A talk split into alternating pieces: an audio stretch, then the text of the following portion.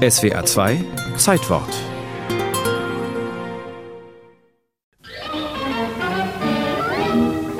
The hippies strike back. They hold a mock funeral to symbolize the death of the term hippie. Die Hippies schlagen zurück, vorlockt ein US-Fernsehreporter in routiniertem Überschwang im Morgengrauen des 6. Oktober 1967 in San Francisco. Hippie-Aktivisten tragen eine lebensgroße Puppe im offenen Sarg die Hate Street entlang, theatralisch überhöht. Auf einer Wiese im Buena Vista Park verbrennen sie die Puppe samt allerlei Hippie-Ketten und Klamotten, Blumen und Marihuana-Briefchen. So wollen sie das symbolische Ende des kurzen Lebens von Hippie, dem Sohn der Medien, markieren. Er wurde in ihren Worten zum Opfer seiner eigenen Popularität. Mitte der 60er Jahre war in San Franciscos Haight-Ashbury-Viertel, von der Öffentlichkeit zunächst unbemerkt, eine paradiesvogelbunte Subkultur herangewachsen. Ein harter Kern von vielleicht 1000 jungen, energiegeladenen Leuten, die den Vietnamkrieg ebenso radikal ablehnten wie den Materialismus des American Way of Life. Der Spiegel im fernen Deutschland beschrieb die utopischen Selbstversuche damals noch in warmen Tönen. Ein Feldzug der Gewaltlosigkeit für den Frieden und die Fröhlichkeit, für das Gute und die Liebe.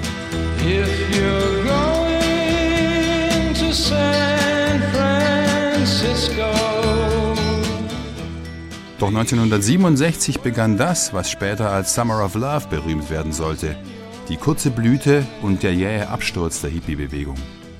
Was als sanfte Rebellion weniger engagierter begonnen hatte, verkam mehr und mehr zur Massenerscheinung und zum Medienevent. Songs wie Scott McKenzies weichgespülter Superhit lockten junge Amerikaner aus allen 50 Bundesstaaten nach San Francisco, zum Entsetzen vieler Hippies der ersten Stunde, wie der 2009 verstorbenen Lenore Candell.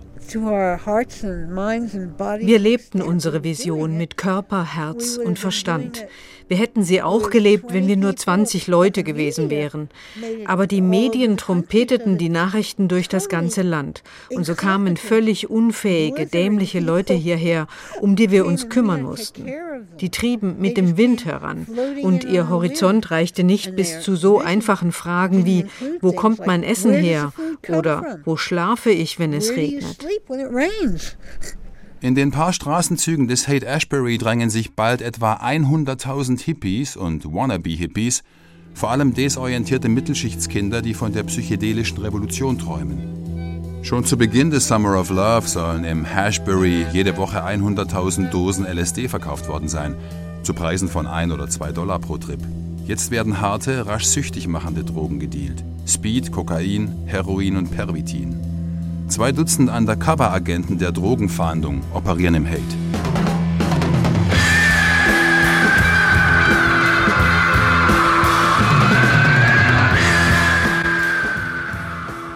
Am Ende dieses Sommers der Liebe haben Dealer, Gangs und Zuhälter das Sagen und das Viertel stürzt ab.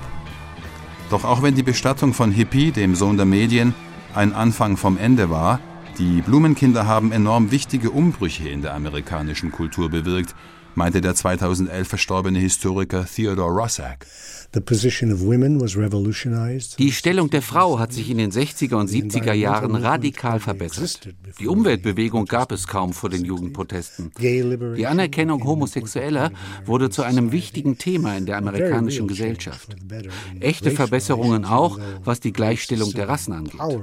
Die US-Gesellschaft ist heute viel offener, toleranter, experimentierfreudiger, als sie es je war vor den 60ern.